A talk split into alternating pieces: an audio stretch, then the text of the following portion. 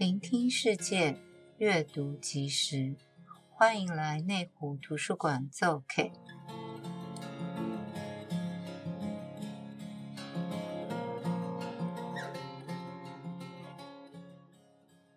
各位亲爱的朋友，大家好，很欢迎大家来聆听我们的 podcast。今天是吃比受更有福，志愿服务的甘苦谈的下集。在上一集呢，那全志强老师已经跟我们分享了他很多跟志工有关的经验。这个礼拜呢，我们就是要继续延续呢跟这个社会服务有关的主题。那除了志工之外呢，我相信大家对于社工应该也是不陌生。那因为老师呢有提到说，你念的是社会系，但是你觉得你自己的性向其实是比较适合社工，就当初可能有点搞错。对，没错。然后，所以我这边就想要趁机顺便问一下老师跟社工有关的问题。呃，像我们图书馆啊，因为就是任何人都可以进来嘛，然后所以有时候也是会有一些游民的问题啦，然后或者是有一些可能真的是有精神状况的人，那所以我们这边也是有得到社工的一些协助这样子。那所以这边也是会想要问一下老师说，那如果说呃有一些人他未来就是也想要做社工工作之类的，或者念社工系，老师会觉得呃就是大概什么样的人会是比较适合呢？哦，其实这个问题问我是有一点点那个，是我说对我怕我讲的不是那么专业，嗯嗯嗯，因为毕竟我不是这方面的科系，这样，嗯，我只是做比较多这方面的工作，嗯嗯嗯嗯嗯，好，但是我就按照我自己的。好啊，好啊，经验来跟大家分享一下。好，我觉得念社工或者是将来想做社工工作，嗯，其实最重要的就是还是要有热忱。嗯嗯嗯，一定要有热忱，因为其实社会工作，嗯，哦，大部分都是比较辛苦。嗯嗯嗯，就是他很少有轻松的，他不是坐办公室的工作，哦，他也不是做一点点小做一点点事情就可以赚很多的钱。嗯，他不是赚很多钱的。也不是很轻松的工作，嗯嗯嗯，但是你可能在做这些事情的当中，会有得到某种其他的成就感，或者是，就是你会真的是觉得，呃，有帮助到什么样的人，这样，嗯嗯，你一定要有这样的一个热忱，才能去做这样的事情，嗯嗯嗯。如果你只是想要做一份工作的话，那可能不适合做这个工作，嗯嗯。坦白说，就是绝大部分的这个社会工作，哦，这个它都不是一个可以赚钱的行业。对啊，因为我觉得社工接触的人就是都是有一些状况的人啊，然后就会觉得感觉上就很辛苦这样子。是，对啊，所以那个辛苦这是一定会有的。嗯，但但是我觉得换另外一个角度讲，嗯，我觉得做社工的人他也不一定是非得要你就只能专注在社工这个领域。嗯嗯嗯，其实他。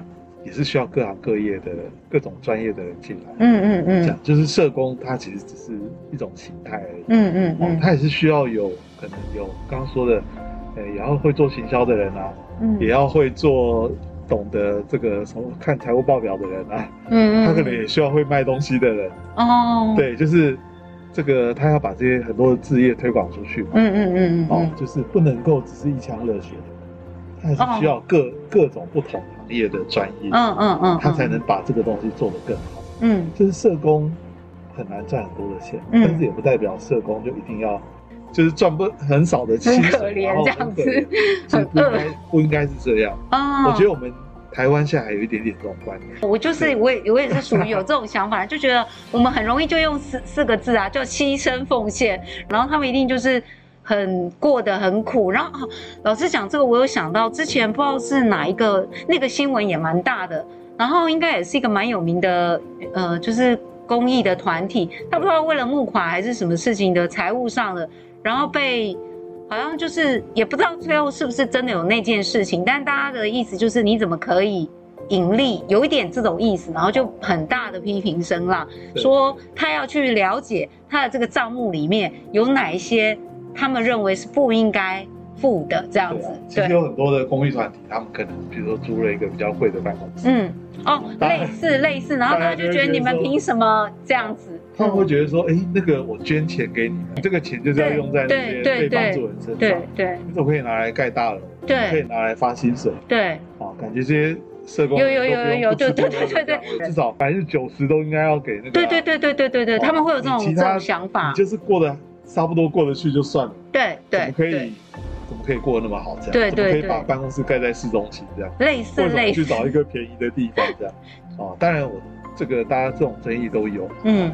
这个我就觉得说，其实观念要改，嗯、就是说，哎、欸，其实社工不是代表一定要很可怜，嗯，社工也是一个专业，嗯，啊，就像现在比较多的那种智商师、心理师，嗯，哦，他们也是一种医师，哦，他们也可以赚很多钱，嗯，哦，为什么就一定要很很可怜这样？对，我只是前面我一开始讲是说。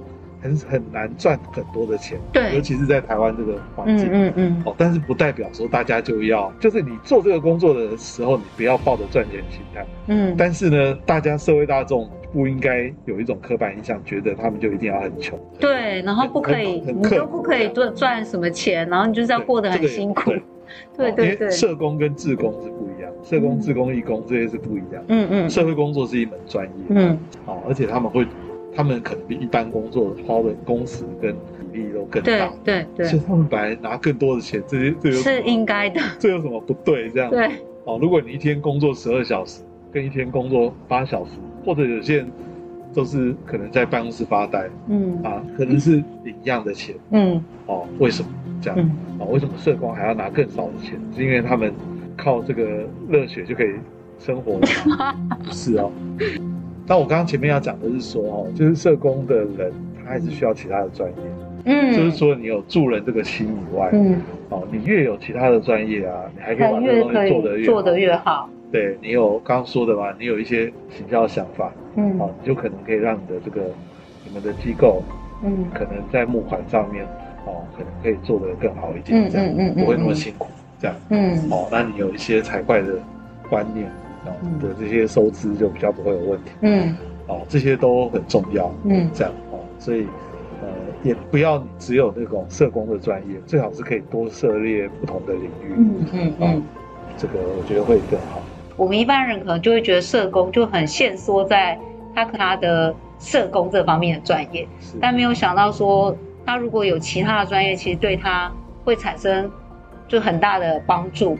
呃，他可能可以为自己找到更多的方法去做他现在的工作，这样子，然后也不一定要过得很苦。我觉得人就是这个心态很奇怪，就好像像社工这种工作，说真的，我觉得很多人都不想做，因为还蛮辛苦的，然后整天对可能对的人也不是就是我们的一般人。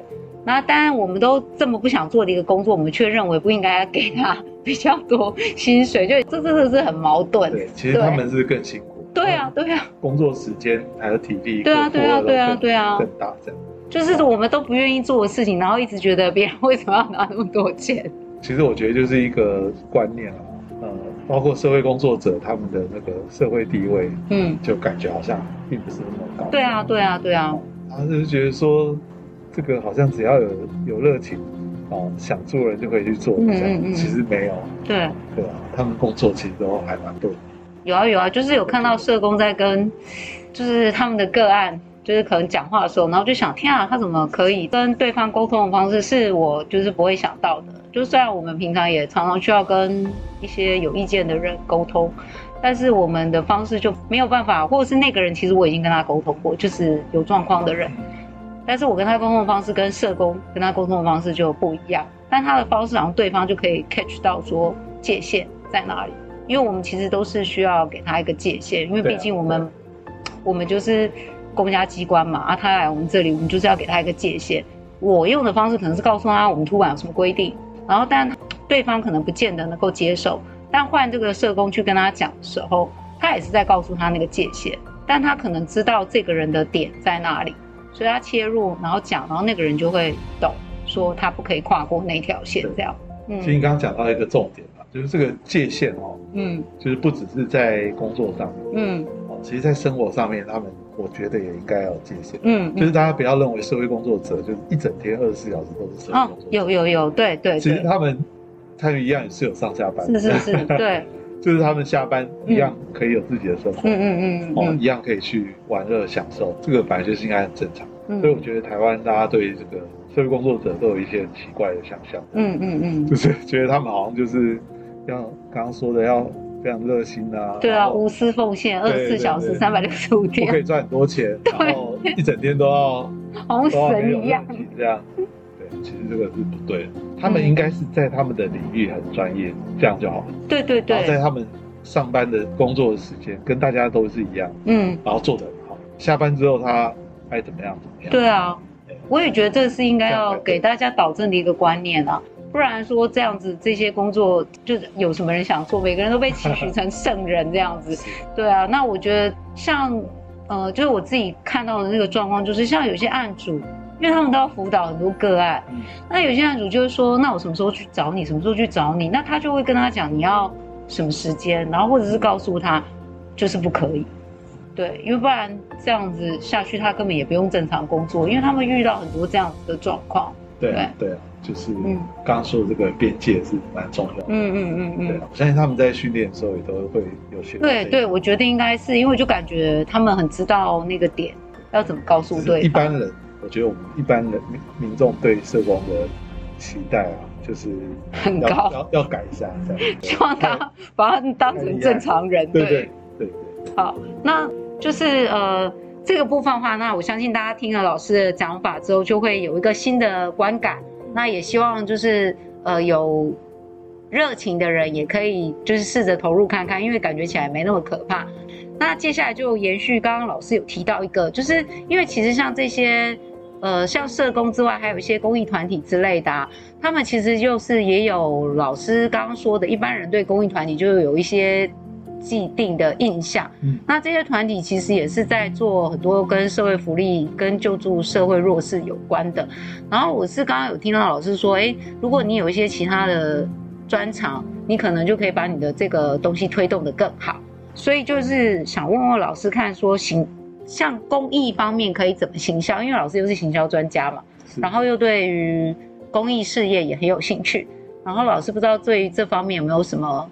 就是可以分享给大家的，因为很多单位其实都很缺经费，我觉得 我看到的啦，就还蛮辛苦在经营的。尤其是这两年，嗯，真的很辛苦，真的很辛苦。疫情的关系哦，很多中小企业自己都活不下去。对对对对对，都倒了啊！不要说是捐钱。对啊对啊对啊。或者是说他们就比较没有机会办一些活动来捐款这样。哦，所以其实大家可能不晓得，但是这个影响其实是还蛮大。嗯嗯嗯嗯嗯。那。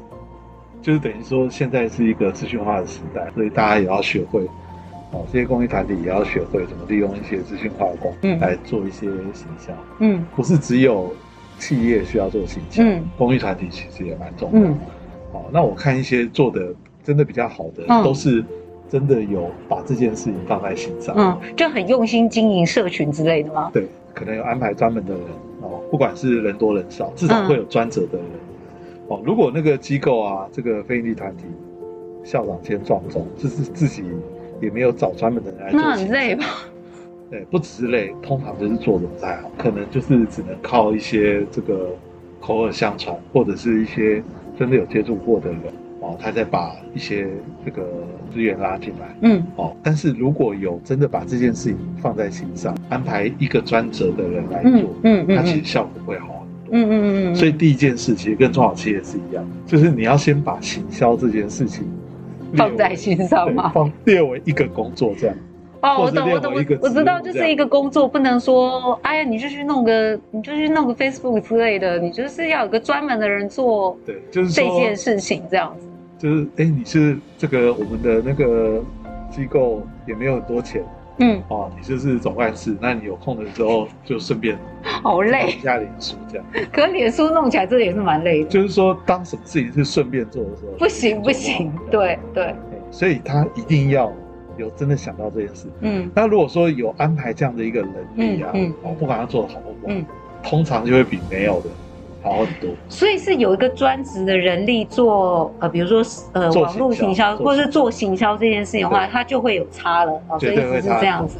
对，就是那这个就是机构怎么看待这件事情哦，就是说呃募款啊，或者是行销这个其实是很重要的一环。嗯嗯嗯，这样哦，那不能等到没有钱才在想要怎么做，就一开始就要就要把这件事情想进去。我们的收入来源是来自哪边？嗯，好，那如果都只靠募款，嗯，还有没有什么其他的管道？比如说，我看到有些机构还蛮不错的啊，他也开始做那个卖一些东西，嗯嗯嗯，就是他也会想办法怎么样去去开发一些商产品之类的，对对对对。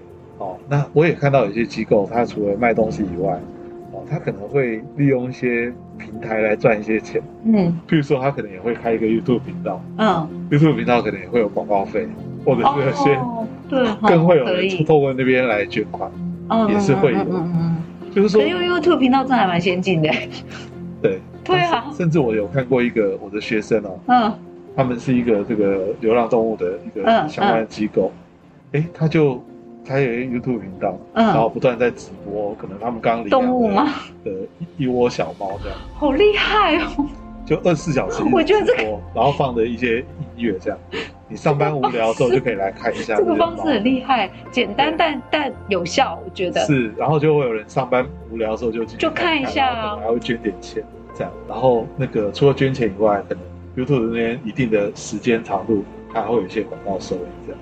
对，所以就是现在你可以做的跟比以前做的更多，但是如果说你都没有想这件事情，嗯，你就只能靠传统的方法。那我当然也知道很多单位它还是靠什么画拨，很多比较传统的方法。现在画拨真的好难画，连画拨都不会做了，这样。对啊，对啊。那等到会画拨之前都都拜拜了，没有人要画拨，所以就要想一些新的方法。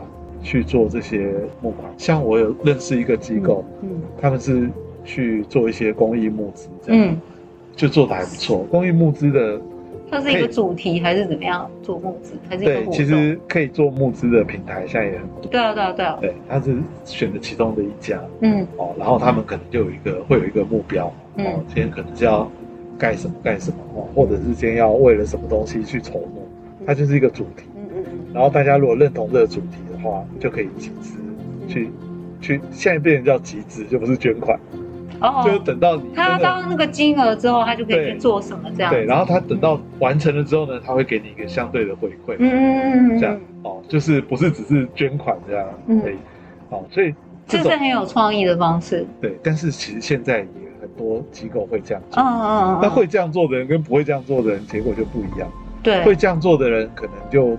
更多了一些不同的收入来源，对，这样。只是你要做这件事也不容易，对啊，去想计划，你要去，嗯，没错没错，你可能是要去拍一支影片，嗯，去让大家看到为什么，就要被吸引，吸引他们去把钱捐出来，嗯，就是吸引他们拿钱出来集资这样子。对啊，对，对，所以其实感觉也是需要一点能力才有办法做到。所以其实就是现在透过一些网络行销的力量啊。就是可以做的事情蛮多的，嗯嗯嗯，甚至就是，呃，就像那个我们现在在做这个 podcast，嗯，其实 podcast 也好，YouTube 也好，你有钱有有钱的做法，没有钱也有没有钱。对啊对啊对啊，你也是可以简单的没有钱的做法，对，也是可以也是可以做啊，甚至现在手机也都可以拍，嗯，对不对？只是拍出来你剪的好或不好而已。对对对，哦，只是要去做，嗯，这样，哦，然后你这个每一次。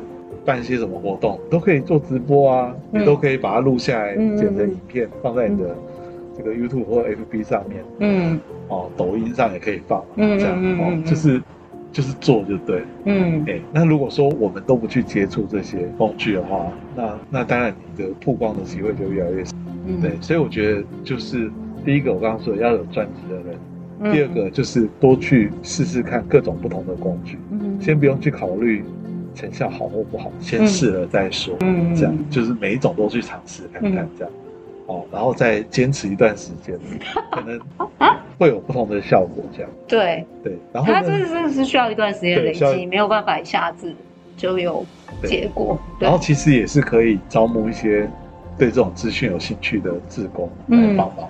嗯，如果说自己做真的太辛苦，嗯，哦，就是可以找到对这个，像我刚刚说。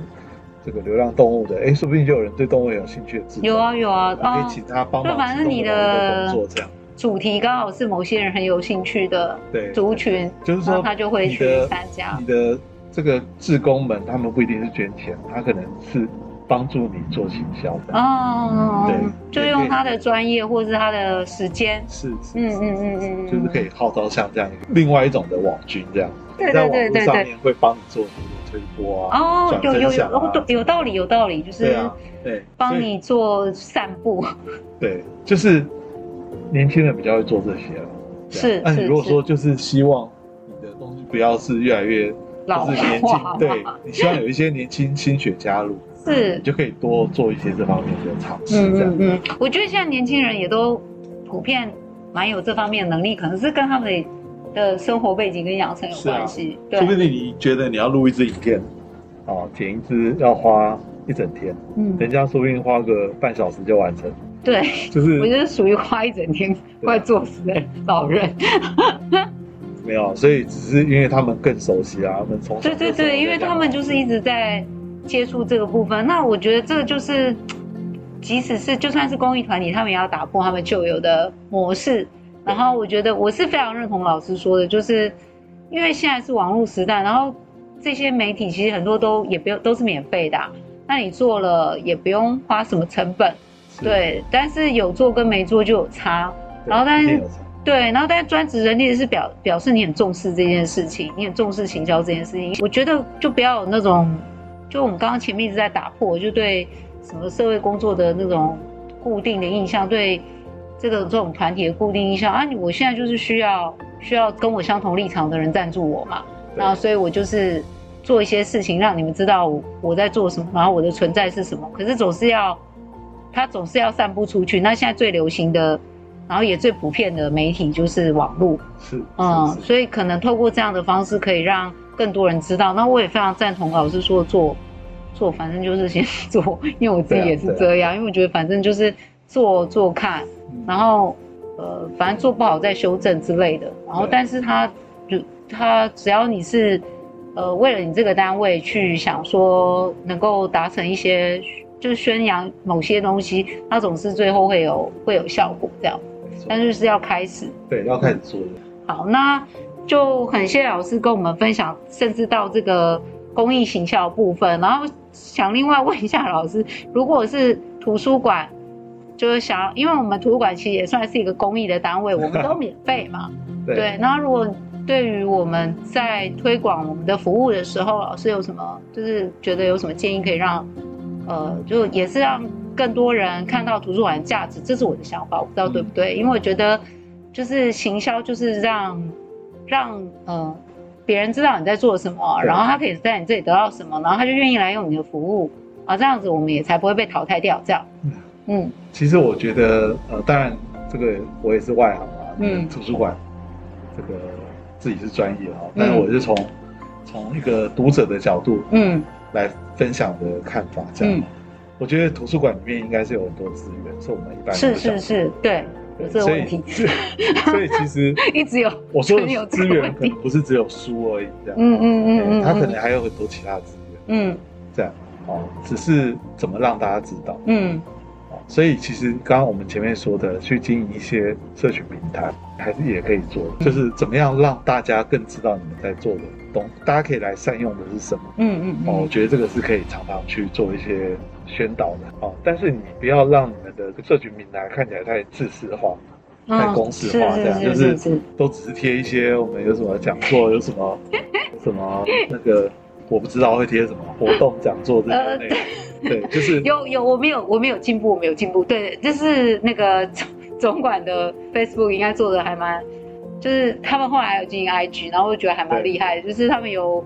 花一些心思下去这样子，是但是老师说的那种当然也不少啦，就是因为可能活动贴一下这样子。对，对然后我再讲一个我自己的感触，因为我是一个非常爱看书的人，嗯、但是我看的书都不是那些气管的书啊，嗯，都是看小说比较多。嗯，好，所以我只是觉得哦，这个世界看书的人感觉好像有变少一点，嗯，但是更多的人他们只是转换了不同的心态吧，对，心态在看书，是是是。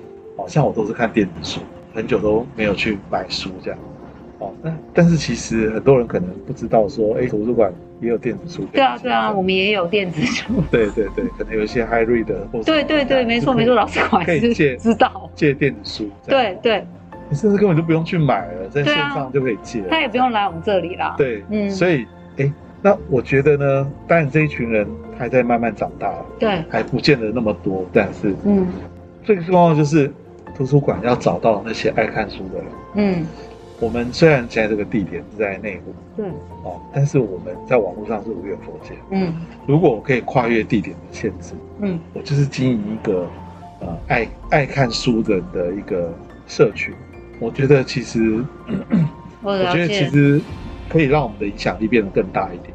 譬如说，我专门有一个小说交流的一个社群，不管是 FB 的讨论区，或者是那个 Line 的社群，或者是什么哦。嗯。哎、欸，我可以讨论小说，我可以讨论这个呃气管商业的书啊，嗯、我可以讨论什么样的不同主题的，嗯、我可以有线上读书会。嗯、我觉得把这些爱看书的人找出来，嗯，才是重点。嗯。嗯，不管他住在全世界的任何角落，嗯嗯嗯嗯嗯，我先跳脱出了嗯。地点这个框架，嗯，然后我找到这群爱看书的人，嗯，之后哦，然后我可以再想办法让他们就可以通过网络来借书或者什么，就算他不是看电子书，今天书也可以直接寄到你们家附近的图书馆，嗯嗯，哦，其实是很方便。所以应该是最主要是就是要找到一些对阅读本来就比较有热情的人，然后。呃，用一种方式让他们自己觉得他们是聚在一起的，那他们自然就会互相想要讨论的那种感觉。是啊，就很像线上读，有点类似线上读书会那样子。对，对，但是有分主题，可能有时候不会那么正正式。对对对。像我自己有一个赖的群组，嗯，那个群组里面不多了，也就十几二十个人，嗯，就是爱看小说的，嗯、爱看小说的人有几个人害怕的事情，第一个人害怕断更的。就是看完这一这一部啊，我也不知道看什么。希望大家可以多推荐后面好看的小说。第二个也很害怕看到烂尾，嗯，就是前面开头不错，后面写的很烂这样。哦，看到最后呢，很失望，就浪费了。前面很开心，然后让后面很难。所以如果有人告诉我说，看这本书真的很好看。哦，就很需要人家推荐这样子，对对，就是互相推荐嘛。嗯嗯。那当然，每一个人的品味还是有点不一样，但是好看不好看，还是还是至少你不会觉得你浪费时间呐？对啊，至少多一点的都是好看的，就不太会有问题这样。嗯。所以为什么我们在点书上面会有一个一些社团是讨论韩剧、陆剧，讨论 Netflix 影集的，嗯，但是针对书的讨论的。其实没那么多，哎、欸，所以我们其实可以做这件事啊。了解了解。其实站在图书馆的角度，其实是要用比较有趣的方式啊，就是可能要有一个什么点，就，就不是读书会这样。嗯、读书会有一点点这种味道，就是说，就是一定要大家一起来读某一个主题。比如如果如果这个主题可能是什么武侠讨论之类的，然后或者是这是专门讨论金庸的，可能都还会比说来小说阅读会，来什么图书图书会。我觉得小说阅读是 OK 的，嗯、但是不要规定大家一定要呃，就是一定要做一些什么啦，就是一定要有一些义务或者是不用不用不用，大家都每次都要看，就是、就是一定要一起看。我知道不要有进度，我觉得有进度受不了，可能就是类似说。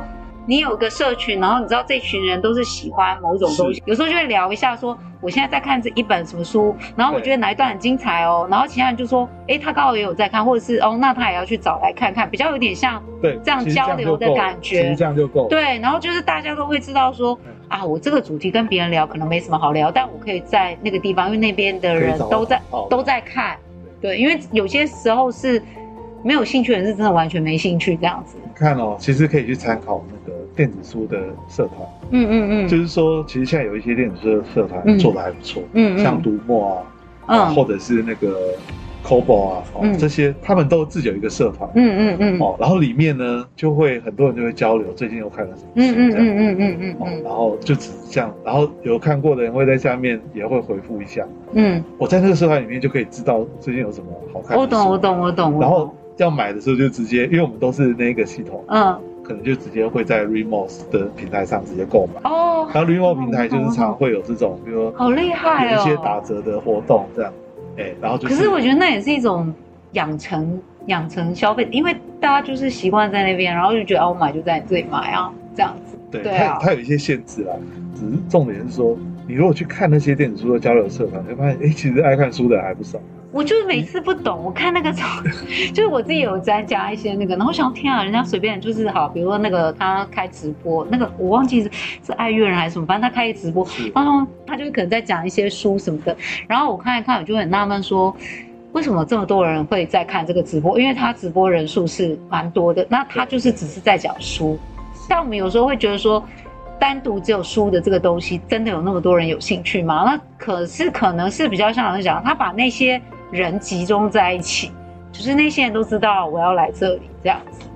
没错，嗯，就是说，呃，所以你要先有一个社群，就是把这些爱书的人想办法可以聚在一起，然后有一个比较不那么严肃的主题，嗯，或者方式把它聚在一起。但如果你的一开头就是，比如说哦，某个某个图书馆，我懂，可能他就立刻就就没有 那，就是比如说台北市立图书馆内湖分管网站，然后大家就睡着，没有人想要点进去，有点这样的味道。对，而且我会想说，我是不是一定要住在内湖才能加入这样？所以我说不要用这样的一个主题，而是我们怎么样成立一个主题，在赖在 FB 上，嗯，是针对阅读这件事情，嗯，哦，然后找到一些不要多啦，其实是从几十个，嗯，上百个，先慢慢开始，嗯。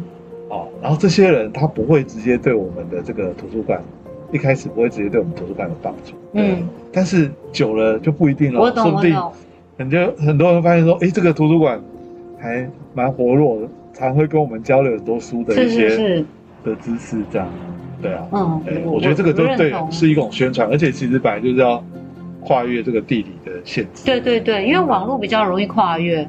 如果说是实体，真的就会变成限缩在就是这附近的住户之类的，或者是上班族。然后网络的话，真的就像我们也有有 Facebook，我们就会知道，就可能跟我们互动的人，有时候他根本就不在这一区啊，就是别区的人这样。而且我跟你说，你有一个很好的优势，就是如果假设你有一个脸书账号，是你的公用账号，是内湖图书馆的一个什么什么什么呃分部吗？什么主任好了哈。啊。好，就是这样的一个一个身份，脸书上有这么一个身份，嗯，嗯，你就用这个身份呢，去我刚刚说的很多的社群里面去跟大家做互动，哦，久了它其实就是一个宣传，是是是是是，就是说，而且我刚刚说你有一个优势是说，你是可以跨出版社，哦，你是可以跨平台跨跨出版社，对，就是说，你今天你可以去任何一个出版社，他们又出了一个最近出了一个什么新书，你可以上去跟大家多互动，嗯。互动久了，他就发现说：“哎，为什么每常常看到这个账号，账号在很多的像我刚刚说 remote 的社群啊，在什么社群、嗯、都可以进来插几句话，说：嗯嗯哎，我觉得这本书怎样怎样怎样怎样。嗯嗯嗯。对，那久了，人家就会就可能对你们会有印象。有印象，对。对啊，就会想说你真的还蛮热心，嗯嗯，然后就可以推荐大家，哎，其实可以在线上就可以借我们的书啊。”哦，这本书有有，我以前也做过这种事，还把它链接给人家，所以可以这边可以接得到。出版社可能会，本来要买的，直接用别人用。对啊，对，但是但是反正就只有，也就只有几本。对啊，对啊，对啊，对啊。对啊，嗯，那你如果说这个也是宣传他的书，其实我觉得就还好。对啊，对啊，对啊，因为。影响是有限的，是因为其实会买的还是会去买啊。是啊，对啊，其实蛮多读者，因为我自己也是，就是有时候我记得看一看，我就不错，我就去买了。是，对，所以出版社也是要新思维，嗯嗯，就是说他要想的是怎么去扩大这个看书的 base，对，而不是说大家就非得一定要跟他买书。对啊，对啊，这样，因为有时候他没看到那本书，他有顾虑，最后他就不买。然后可是他有时候他看了，他觉得很好看，看不完，或者是他想再多看几次，他就不想要。不想要用借的了，他想要自己有。嗯，所以我刚总结来说，就是我觉得，诶，图书馆是可以主动的出击的，嗯、就是说多去经营这种嗯爱阅读的社群。好，谢谢老师的建议，觉 得今天小编收获最大。好，那最后就是是要请老师帮我们推荐，就是跟今天主题也有一点相关的，还有几本好看的书。好，好，这几本书啊，就是非常需要图书馆，因为。好几本都可能已经买不太到了。对 对，只只能在图书馆介绍。这这本已经绝版了。我先说这个绝版的书，一个叫《两个女孩的天堂》哦，这个就是这个我之前工作过的台北海外和平服务团出的，嗯，里面是好几个是那个工作人员的故事吗？翻就翻到了，大家看不到，刚好翻到老师这一页，好厉害哦。对，就是有很多的那个工作人员在里面写的文章，嗯嗯，然后里面也有那个。呃，有一篇文章是我就是这本书二十五岁，就是这本书的书名 《两个女孩天堂》，是两个这个华航的空姐哦，然后跑去做自工的故事，然后我就看了很感动，后来就加入这个行列。嗯，所以如果对海外志工有兴趣的，可以去找。其实可以看一下这一本这样子，因为台湾这种书比较少。对啊，我都觉得那时候是老师讲，不然我都觉得好像哪有这种专门，就他这个居然就是专门在讲海外志工的事情这样。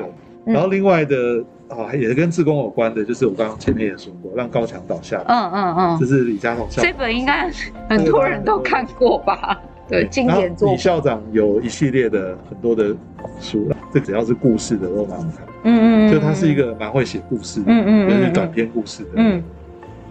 撇开这个人的争议了哈，但是他的故事写文笔对啊，就是所以很好读这样子。找来看，嗯，然后我是因为看了这本书才去印度做志工，嗯嗯嗯，所以这本书真的还不错。对，有志工有兴趣的人也可以看一下，就是他是跟这方面有关系的。另外一本是火星爷爷的书，嗯，这个人是这个我踏入行销工作之后帮助很大的，嗯，哦，这个大家都知道科学小飞侠，嗯。后来好像也叫什么旋风小飞侠，对，哦，反正这本书叫《给下一个科学小飞侠的三十七个备忘录》，嗯，是火星爷爷，呃，他是一个很知名的讲师，很多很多小故事，嗯，哦，用一个火星爷爷的角度，嗯，来跟这个大雄啊，或者是其他的人分享，哦，该要注意什么事情，嗯嗯嗯，这个是这本书也非常好看，好，大家可以看一下，对你做行销工作上面会有很大的帮助，嗯嗯。然后最后一本，哎，就是这个叫做《励志把生活过成喜欢的样子》。嗯，对，很好看，我有买哦。对，这个雪儿也算是我这几年认识的新朋友。嗯。